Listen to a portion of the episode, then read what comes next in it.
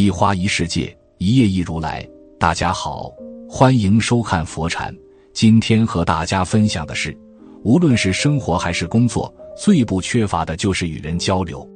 和一个会说话的人交往起来是非常顺心的，但是如果和一个不会说话的人交往时，可能分分钟想要抽身离开。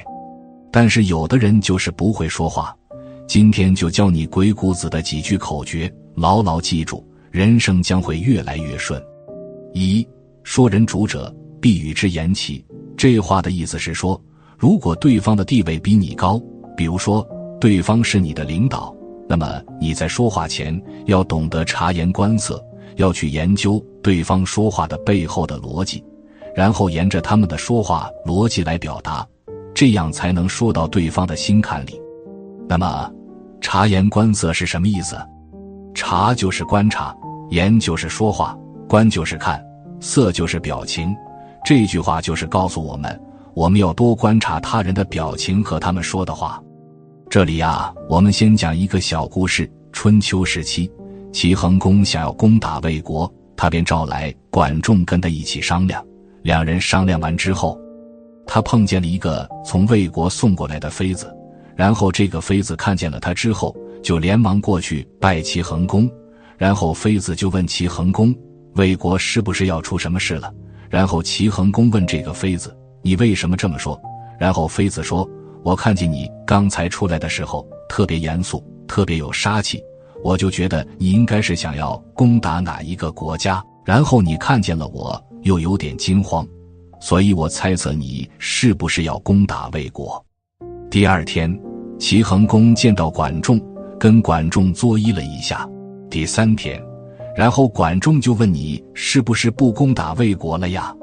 齐桓公就问管仲：“你为什么这么说？”管仲说。我看你对我很恭敬，你的脸色也好了很多，没有了昨天的杀气，所以我猜测出来的。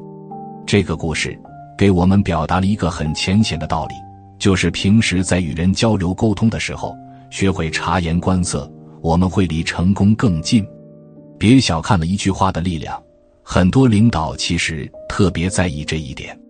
作为你的上级，考虑计划的肯定要比你这个做下属的要多。因此，你能想得到的建议，你的上级肯定也可以想到。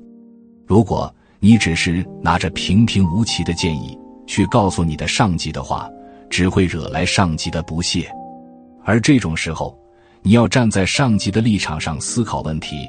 奇特难以想到的建议，恰恰就是吸引上级兴趣的重要东西。如果经常可以顺着自己的心意说出自己想听的话，那么。即便你在工作上冒点什么小错，领导也不会因此而计较。而相反的，如果你说话总是我行我素，甚至跟领导的意思相悖，那么领导就会认为你不懂他，轻则成为边缘人士，重则被直接剔除。二说人臣者，必与之言私，意思是说，向下属献计谋时，一定要在私下交流。如果你是一个上位者，要向下面的人说话时，要懂得换位思考，因为现在的你已经处在高位，当然不能再顺着下级的思考方式去看事情。如果真是这样的话，那你这个领导真的是白当了。下属在说话时，除了要听他们说了的话，还得反其道而行之，听他们没说的话，因为聪明的下属在向你汇报时。通常都已经组织过一遍语言了，他知道什么该说，什么不该说。而如果你只听了他说的，就会被他带偏，以为这就是事情的全部。如果你经常干这种事情，那么要么是让下属领着你的鼻子走，让你慢慢走向边缘；要么就是寒了下属的心，他们觉得你不知道他们想要什么，慢慢嫌弃你，孤立你。不再听你的指挥，让你在这个环境过得非常难受。三与贵者言，一于是。这句话的意思是说，当你与身份、地位、财富都在你之上的人交谈时，在气势上一定不能输。即便你跟他的真实地位并不对等，也要保持自我，用这种态度跟他们去交谈，而不是低声下气、一副哀求的模样。战国时，骄横的秦王想要吞并安陵，便表示欲以五百里土地交换安陵。安陵君不同意，便派唐雎出使秦国。当秦王听说安陵君不愿交换土地时，顿时脸色大变，怒气冲冲地对唐雎说：“你听说过天子发怒吗？”唐雎回答说：“我没有听说过。”秦王说：“天子发怒，能让百万人尸骨成山，血流成河。”唐雎说：“大王听说过百姓发怒吗？”秦王说：“平民百姓发怒，不过是摘下帽子，赤着双脚，拿脑袋撞墙罢了。”唐雎说。那是庸人的发怒，不是勇武者的发怒。如果勇武的人真的发了怒，倒下的虽不过两人，血水淌过的地面也只有五六步，但是普天下都得披麻戴孝。现在勇士发怒了。说完，他拔出宝剑，挺身而起。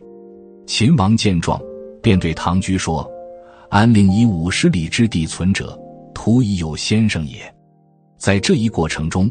唐雎针对秦王的贪得无厌、临危不惧、据理力争，甚至拔剑而起，在气势上压倒了秦王，使秦王打消了吞并安陵的念头，达到了出使和说服的目的。在我们的身边，那些有权有势的人，他们见了太多的趋炎附势之徒，可以这样说，他们身边围满了想要巴结他们的人，他们对这些人也是非常没有好感的。如果你也这样做，那么就会被他们看不起，觉得没有跟你做朋友的必要。所以，当你跟他们交往时，一定要记住一于是：他们之所以看不上你，并不是因为你真的不行，而很可能是因为你在与他们交往时，无意间放低了自己的位置，也就是俗称的怯场了。这自然会让他们觉得你不值得信赖。而相反的。如果你表现得非常淡定与自然，能够做到不亢不卑、有礼有节，他们自然会高看你一眼。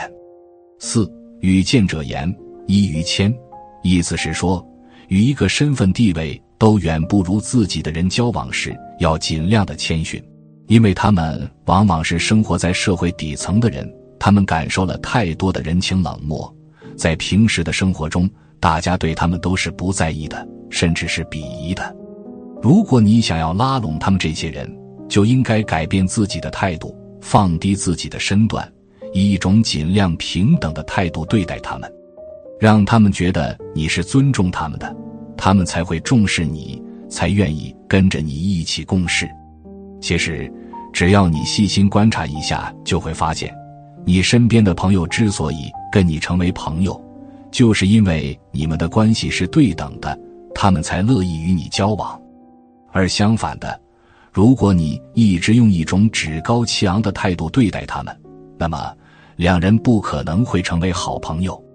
同理，在与地位比你低一点的人打交道时，你如果用瞧不起的态度对待他们，他们也许会因为职位关系听令于你，但这可不保证他们不会耍小手段让你倒霉。五与小人言，宜于利。小人并不是说小孩子，而是说那些为了利益不择手段的人。当你跟这种人交往时，不要去谈那些什么理想或者抱负，他们是毫无在意的。他们只关心帮了你能拿到什么好处。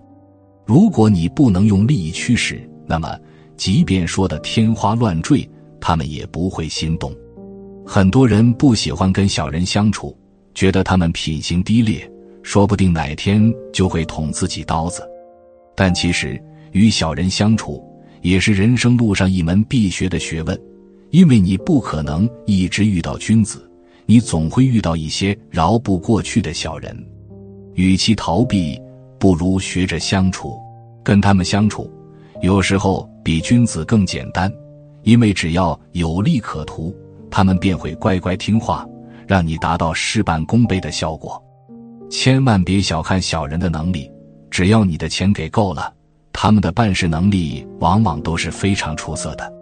不过需要注意的是，如果你选择跟他们合作，一定要丑话说在前，把能规定的都写明白了，避免他们为了更大的利益而反手再捅你一刀。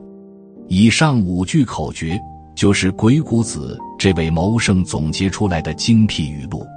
如果你能记住，并且熟练的运用这些道理，那么你的人生将会发生非常大的变化，后半辈子时来运转，非富即贵。今天的分享就是这些，非常感谢您的收看。喜欢佛禅频道，别忘记点点订阅和转发哦，在这里你永远不会孤单。